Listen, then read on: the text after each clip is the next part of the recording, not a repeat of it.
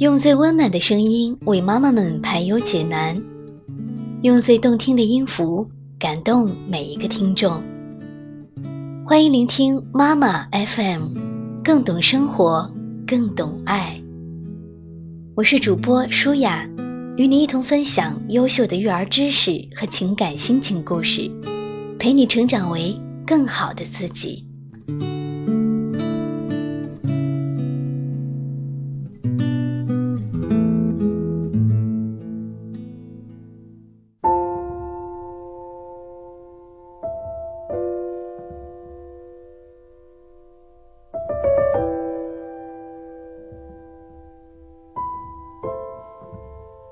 我一点都不希望你做个快乐的孩子。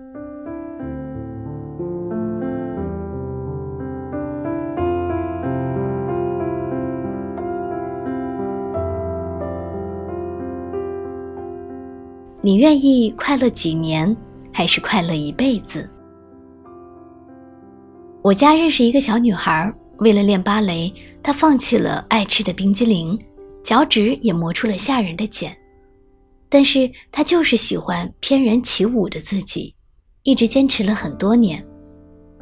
很多人劝那位小女孩的妈妈：“孩子这么苦，不如别练了。小孩子知道什么？快快乐乐的多好。”可是妈妈却不听，一直劝女儿把芭蕾坚持了下来。过了十几年，那位小女孩成了一位身材优雅的女士，她比同龄人都显得年轻很多。她说。感谢妈妈鼓励我忍受练习芭蕾时的不快乐，我才能保持优雅的体型、不发胖的身材。那些貌似不快乐，让我更有勇气克制自己的欲望，面对自己的取舍。我用几年的不快乐换来了一生的持久快乐。我们常常以为孩子的快乐就是满足他的要求，不让他冷着、饿着。以为小孩子吃饱喝足就是开心，却低估了孩子内心克服困难的欲望。难道不也是他们快乐的一部分吗？当他们能在同伴面前翩翩起舞，舞姿优雅时，他们得到的自信和关注，难道不也是快乐的一部分吗？他们以此更刻苦的练习，把那些享受短暂快乐的同龄人越拉越远。孩子的快乐远比我们认为的更为深刻。这个小女孩的妈妈真聪明，很早就明白，让一个孩子能长远赢的，不是让孩子短暂肤浅的快乐，也不是暂时得到自己想要的东西。不把追求快乐当成孩子的人生目标，孩子反而能一生快乐。有时需要放弃快乐才对。我认识另一位智慧的妈妈，她六岁的儿子想要一只可爱的小狗，她同意了，对儿子说：“养育意味着责任，从此每天不许赖床，要和我一起去遛小狗。”儿子同意了，小狗就这么来了家。但是有一天，小狗生病了，医生说打针吃药一共三百块钱，三百块对于一个六岁的孩子算是一笔巨款了。冷血的妈妈只同意支援两百块给他，剩下的一百块必须用他自己的零花钱，而且有半年他会没钱吃冰激凌，因为要把钱省下来给小狗看病。妈妈看着孩子打破存钱罐，忍痛不买最爱的彩虹糖的样子，又好笑又心疼。但她还是对孩子说：“你既然养育了小狗，就要对它负责任，责任。”一定是不那么快乐的事情，其中必定伴随着忍让和痛苦。在责任面前忍住自己的欲望，谁能说这样的孩子不是一种高情商呢？现在他愿意暂时牺牲自己的利益，长大后也愿意为更高的目标而舍弃眼前。这样的孩子注定比只要快乐、只要高兴的孩子走得更远。面对不开心，孩子有反弹能力吗？为什么中国父母特别希望孩子们时刻开心，对不开心这事儿特别敏感呢？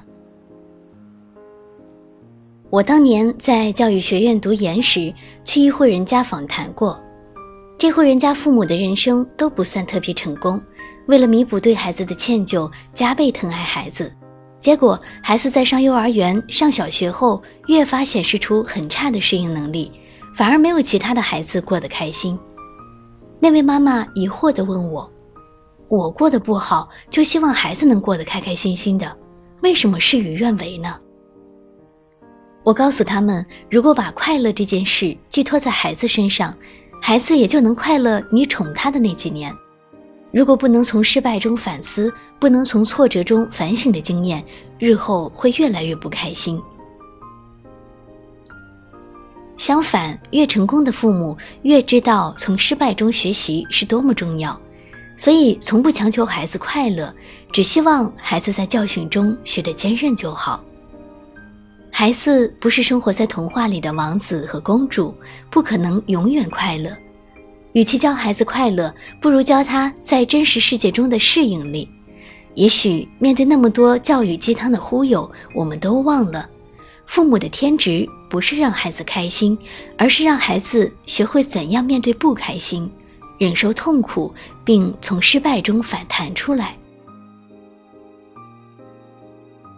不让孩子吃零食，必然会不高兴；在餐椅上左蹭右蹭，不好好吃饭，把他抱下餐椅，他必然会不高兴；学步时摔得很痛，必然会不高兴；又有一个弟弟分享妈妈的爱，必然会不高兴。这些不高兴都是人生中必须学得的经历，人生哪有那么多高兴呢？就在那天，我想起了那两个智慧的妈妈，就忍不住在《养育毛豆日记》里这样写道：“如果说就是市面上最流行、最鸡汤的那种快乐教育，毛豆，我一点儿都不希望你快乐。我希望你知道，你有长长的一生，这一生未必都是喜悦，而必然会充满了诱惑、荆棘。所以我不会总满足你暂时的快乐。”也不会让你在失败面前临阵脱逃，换得你暂时轻松。人生中该你承担的责任，你必须自己来。这境界远非“快乐”二字所能形容。